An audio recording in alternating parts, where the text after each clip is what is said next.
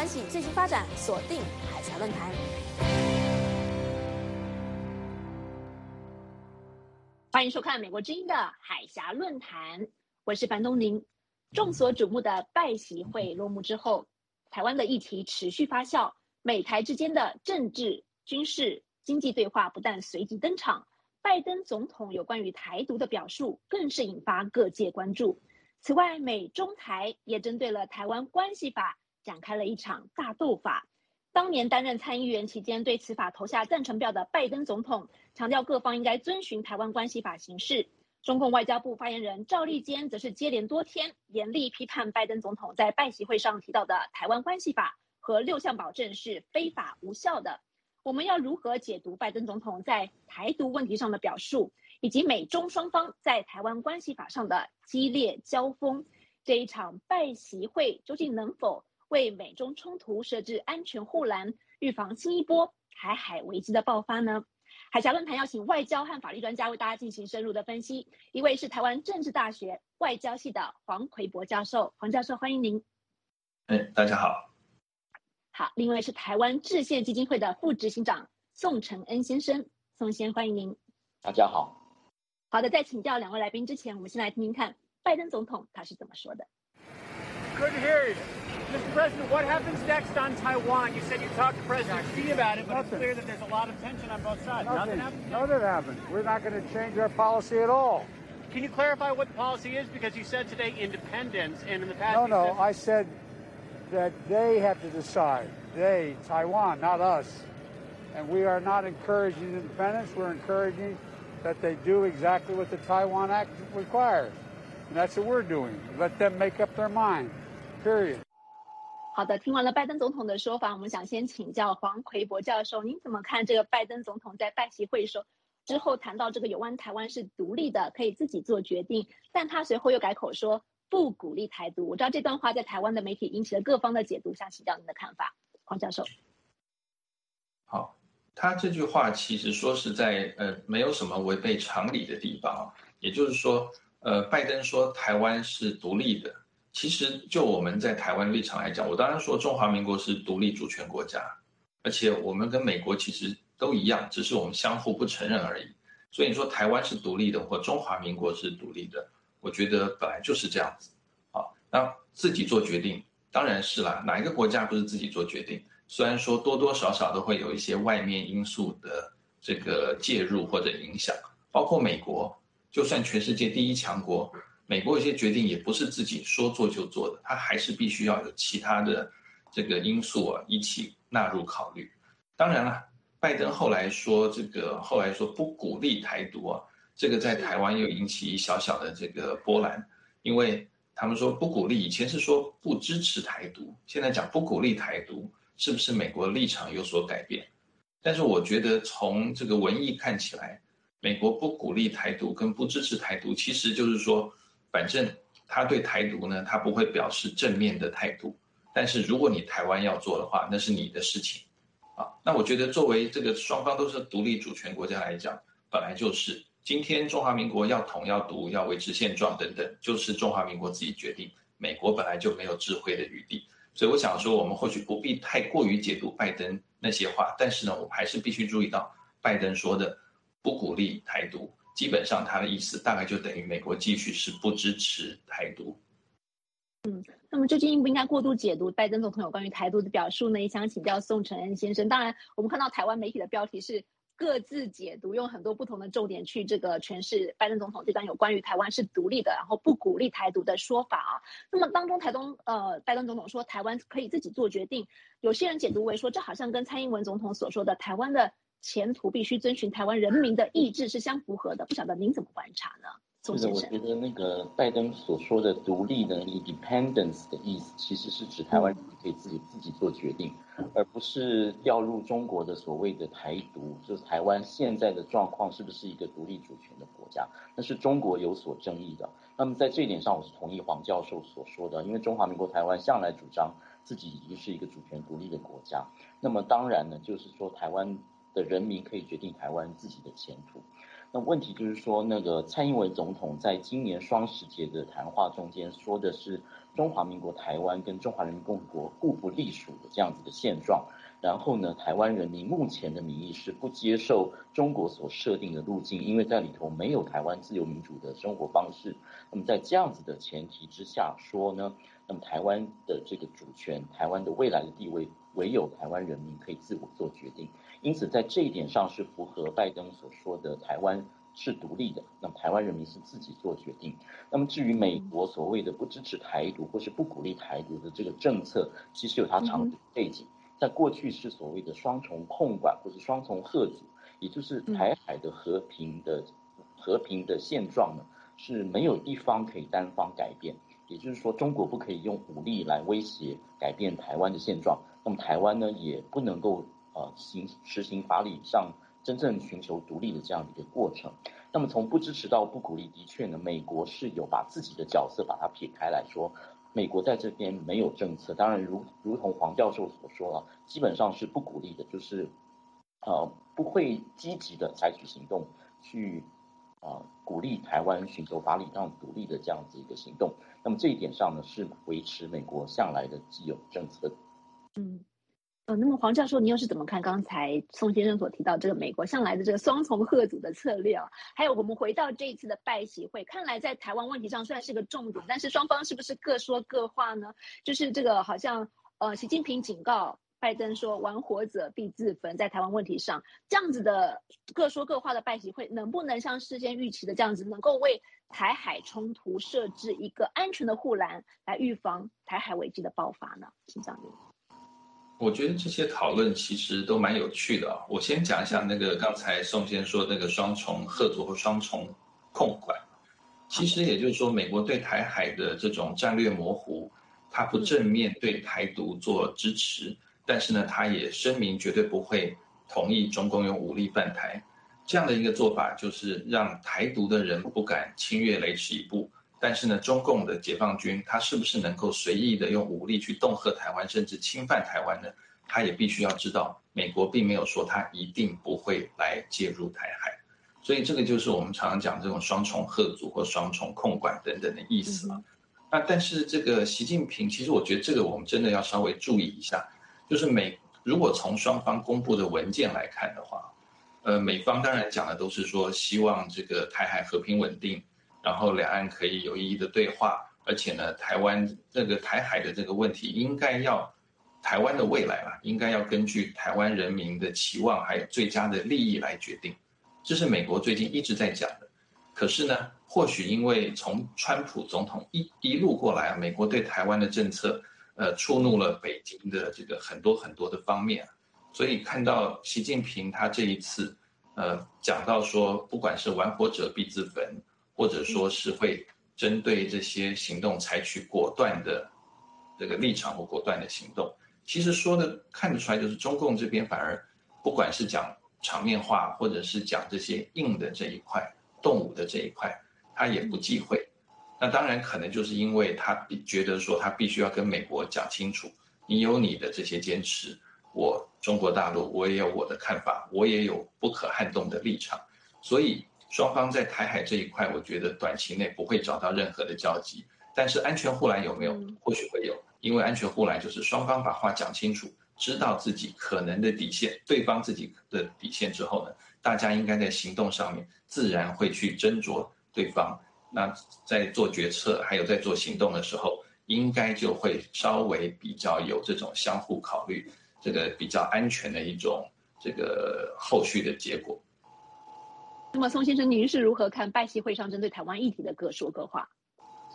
的确哈，这次拜习会上其实是美方在画红线，然后中方不断的进攻。那么，呃，美国政府只是把自己向来的对台湾的政策讲得非常清楚。那么，当然，等一下我们会谈到说它的依据哈，其中最大的一个依据就是台湾关系法，只是说他反对片面改变现状，反对用武力或是胁迫的方式来逼迫台湾人民。那么这个部分呢，美国是一再的画红线，并且说呢会采取行动。那么甚至美国的盟邦也是一再对于台湾台海的和平与安全的现状是表达是国际的关切哈。那么这个是美国及其盟邦不断在画红线，但是中国现在呃它的进犯的确如黄教授所说，它是有升高它的武力冲突，并且呢武力威胁，并且它其实在。在话语上非常的强硬哈，那么意思就是说有三个关节点，第一个他不放弃用武力来改变现状，也就是他要为了民族的复兴来收复台湾这件事情，他认为是他自己是有权利这么做的。另外一个就是说呢，是他认为现在的现状的改变是因为台湾内部的台独势力，还有美国内部的少数人士啊。那么但是呢，其实拜登所说的自我决定其实是说他是台湾是一个民主政体，那当然是人民来做决定。那么关于北风与太阳的事情，就是说，呃，中国其实不断的用威胁的方法来说，这是我的权利，我可以这么做。那么尽管国际都反对，但是啊，我仍然可以这么做哈。所以它其实是不断在进攻的。那么因此，其实是更加凸显了美国跟中国对于啊对台湾的政策，其实两方有啊严重的歧义，而且是无法有共识的。嗯。好的，那么黄教授，我们现在谈到这个拜登总统，他究竟是不鼓励台独还是不支持台独？我们如果来做一个历史的比较的话，这很容易让我们想到，就是当年一九九八年，当时的克林顿总统访问中国的时候提出的三步，当中就包括了不支持台独，这个大家印象都很深刻。那当时的台海危机。情势也是比较紧张的，因为刚经历九六年的台海危机。如果比较一下当时克林顿总统访中提出的这个三步，还有现在拜登总统在拜习会当中之后提到对台湾问题的立场的话，您认为有没有雷同之处，或是可比性的？黄教授，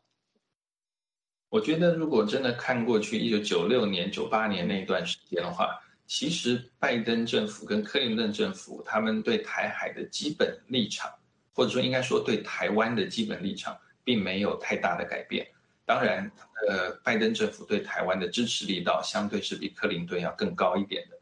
那刚才提到了，像克林顿一九九八年访问中国大陆，在上海的时候提出了所谓的三个不，也就是说不支持台湾独立，不支持一中一台或两个中国，另外一个呢就是，呃，不支持台湾参加以国家主权国家为主体的国际组织。简单的话，我们可以讲这是三个不啊。那这三个步，我们看到现在，其实美国的政策基本上还是这样子，不支持台湾独立。其实我们刚刚讲不鼓励，其实我觉得我们不用太拘泥于这些文字，因为不支持、不鼓励，真的意思真的相去不远。那再来，当然就是一中一台两个中国，美国也都没有支持。那台湾的国际组织的参与呢？美国现在还是用的所谓的 meaningful participation，有意义的参与，对参与的这些国际组织。但是你说台湾要争取所谓的 full membership 正式的或者这个全面的会员，基本上美国从来没有说 OK，或者美国甚至在里面提案支持，并没有。所以我只能说，拜登跟克林顿他目前对台湾的这些政策的基调，我觉得应该是差不多的。嗯，也请宋先生很快的针对这个历史时空，当年九六年的九八年和现在二零二一年做一个简单的比较。一九九六年跟二零二一年其实有相当大的形势的差别，虽然民主的政策的基调没有改变哈。一个九六年的时候是台湾刚刚民主化，并且开始这个呃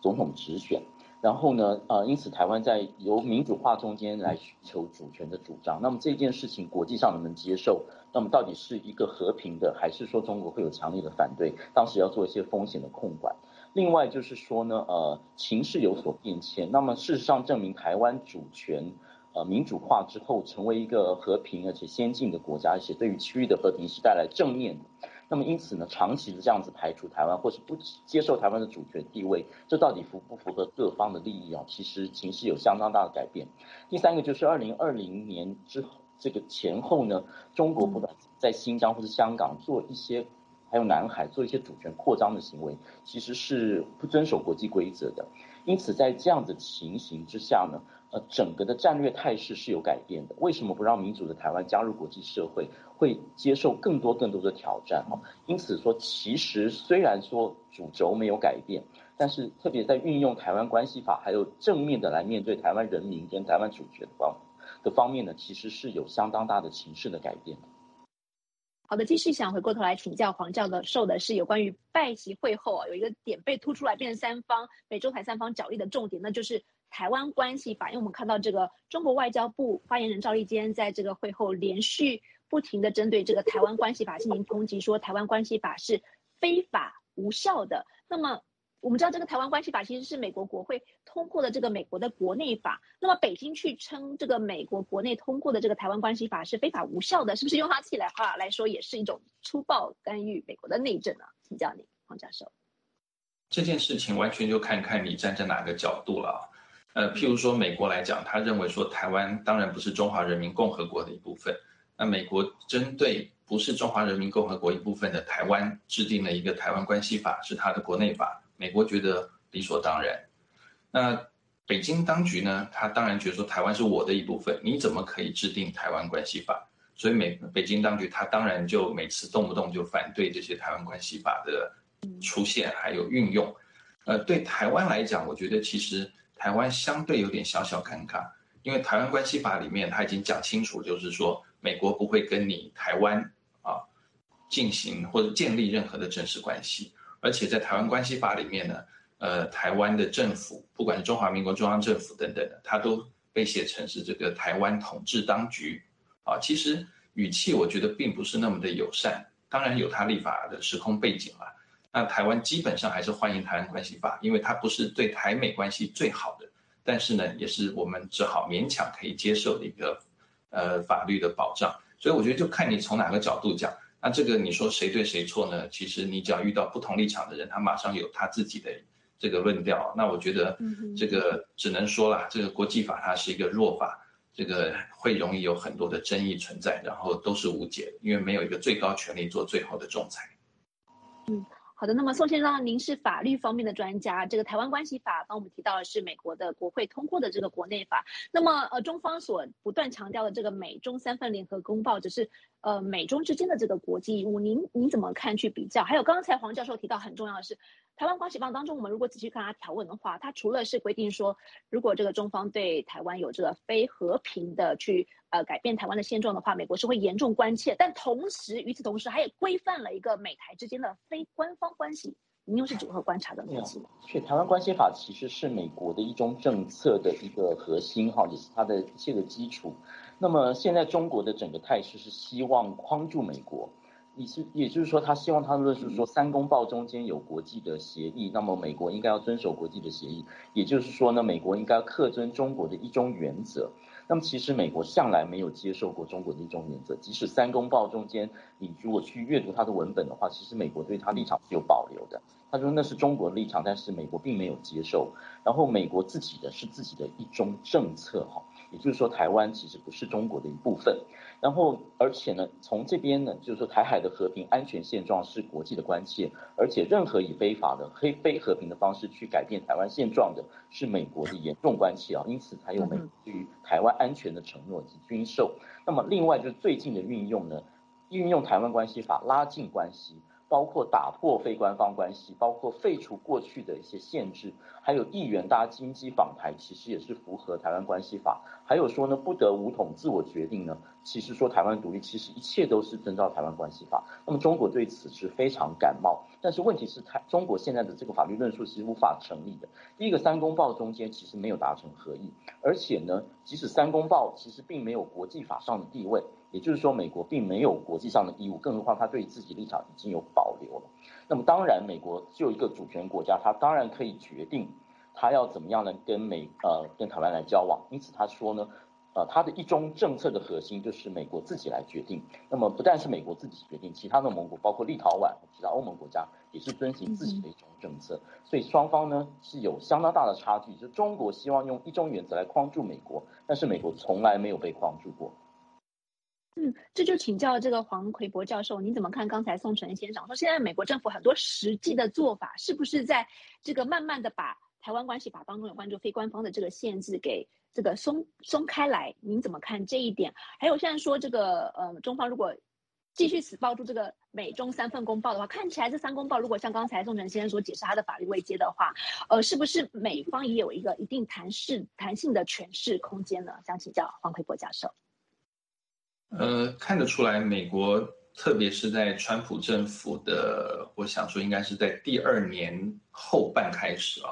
他试图在既有的美台的框架或者所谓的一中政策的框架下面，找到对台更友善的空间。那我们先不论了，他到底是拿台湾当成棋子去斗中国大陆，还是他真的对台湾有那么友善的这个初心啊？呃，所以也就是说，在台湾关系法里面，因为根据美国的台湾关系法，它只要是发展跟台湾的经济、文化、科技等等等等相关的，只要不牵扯到主权的这些意涵，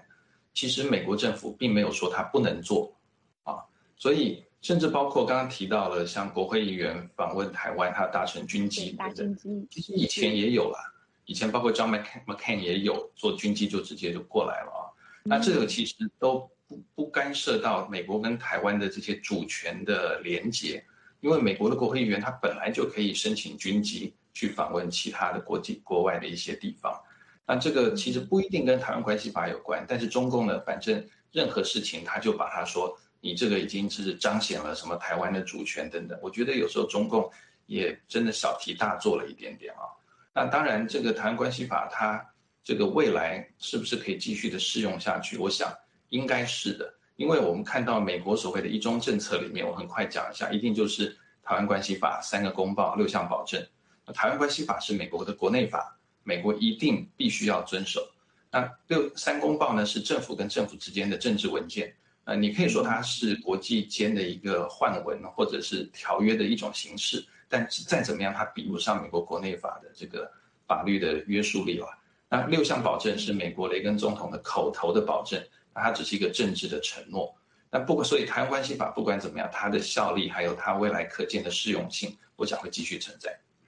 嗯，宋承先刚才黄教授就很清楚的解释了这个三公报、台湾关系法还有六项保证它的这个呃意义跟这个位阶，那想请教您的看法。再来，如果我们这个。常常中共都说这个，呃，像譬如他说过这个中英联合声明是过时的历史文件，也是无效。他常常都会把一些他所不承认的这个国际条约或外交的声明视为无效或者张废纸。那么现在他却是不断的去重新强调这个美中之间三公报，然后又同时提到这个台湾关系法是非法无效。你怎么看中共在这个对待国际条约跟外交声明当中的这样的一个立场呢？当然，中共在这方面是有立场的不一致啊，很难自圆我。特别是一九八四年的中英联合声明，其实双方是把它当做国际条约的。因为英国把它拿去这个联合国的秘书处去登记，那是依照国际条约法，而中国当时也是这么同意的。那么三公报就完全不是这么地位，但是中国向来是用自己的利益去解释法律哈，也就是说中国其实说依法统治是啊完全看他政治上面想要怎么样行使他的权利，法律把它当做纯工具。但是在西方的观念是把法律其实它有一个自我的这个。呃，是一个遵守的政策，然后定成法律，其实它有一个正当性。也就是说，台湾关系法中间所说的台湾台海的和平安全是不能够以非和平的方法改变这件事情。其实美国一再强调说它是遵守，而国际也遵守。为什么大家遵守？是认为说这件事是正当的，因为呃两岸分治已经七十余年，那么国际和平、东亚、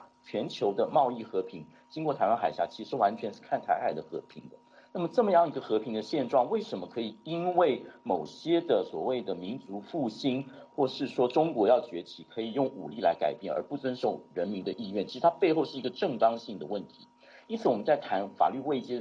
之后，其实之这后面其实更重要的是法律所带来的原则，跟它所彰显的精神。在二十一个世纪的时候，为什么可以容忍一个强权国家为了民族的复兴去不尊重两千三百万？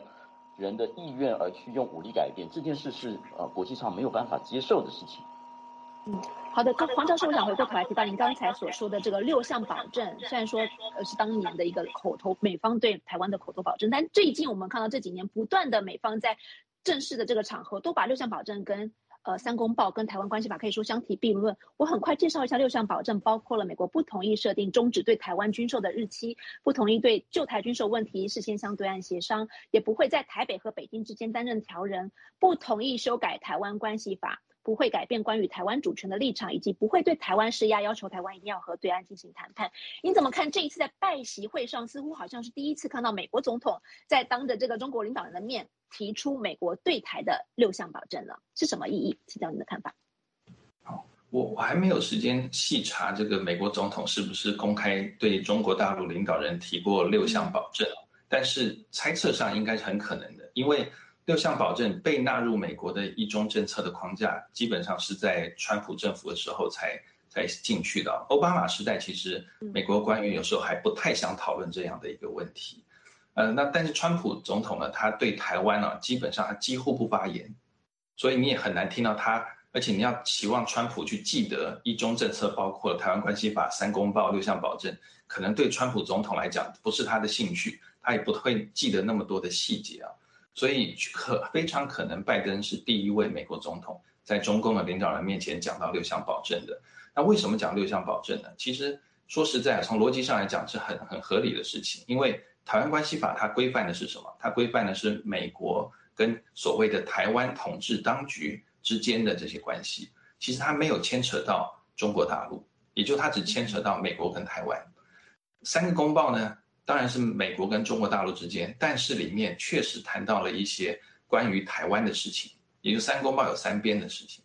那六项保证呢很好，它等于是从雷根雷根总统从相对友善于台湾的角度提到了美国对于台海两岸双方的一些态度。等于是补足了台湾关系法没有谈到所谓的这个两岸问题的这个，你也可以讲缺憾也好，或是故意留下来的缺憾。所以我觉得这样子正好可以相对让美国解释它的两岸政策呢，有更多的这些政治或法律文件的支持啊，所以才会有六项六项保证逐渐的这样被提出来。那拜登提出来，我觉得可能也是历史上蛮有意义的一次。嗯。那么，宋先生刚才黄教授这个详细谈了这个对台的六项保证，在这一次拜习会当中被谈到的意义。那么，想请教您的是，看到这个拜习会后。这个中国外交部呃发言人是在抨击台湾关系法非法无效的时候，同时也把这个六项保证放进去，说这个台湾关系法和六项保证是一样非法 无效的文件啊。那么刚才那您也稍微解释一下台湾关系法跟三公报的未接，您又是如何看这个六项保证？这当时美国雷根总统对台湾做当局做出的这个保证，他现在这六项究竟有没有实质美国必须履行的义务跟效力呢？请教宋承恩先生。六项保证其实针对八一七公报，就是军售公报所发的。因为雷根总统对于他们谈的这个军售的这个所谓的八一七公报中间说，美国应该要逐年的减少对台军售的给予量，他是有意见的。因此，现在六项保证呢，不再是口头的协议了，不但是通过了这个众议会的决议，放到了这个决议中间，而且呢，还现在还需要跟雷根的备忘录，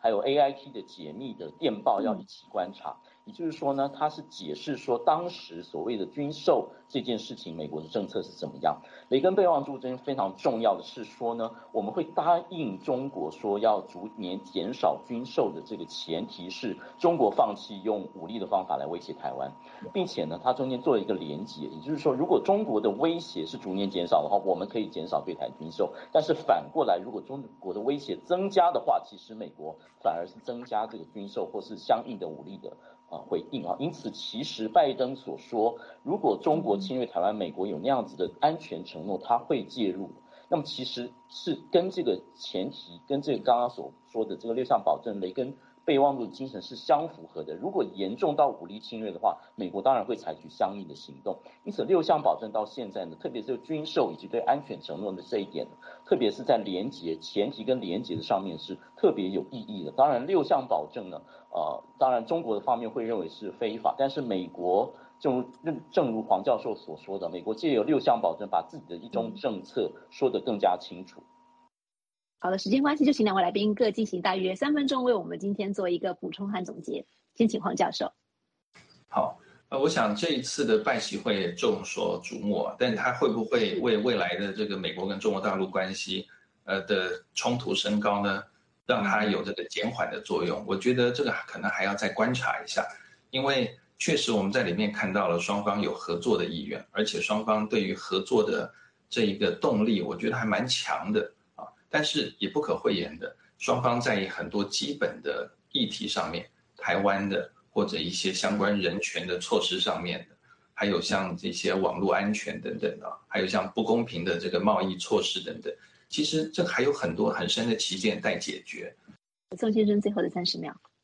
这次的拜习会呢，其实是双方针对台湾的部分是各说各话，但是新的部分就是中国把他的武统论呢带到这个跟美国元首高峰会的层次去主张。那么我们呃追根究底来看，中国如果要将台湾收回来，到底要做北风还是做太阳？你要说用这个温暖的方式去吸引台湾回来，还是说你要用武力的方式说我要打你？好的，我们非常感谢宋全恩先生还有黄奎博教授两位带来这么深入的分析，非常感谢二位。好的，也感谢听众观众朋友们您的收听收看。提醒您，来宾发表的是个人观点，不代表美国之音。我是樊东宁，祝各位平安，我们下次节目再会。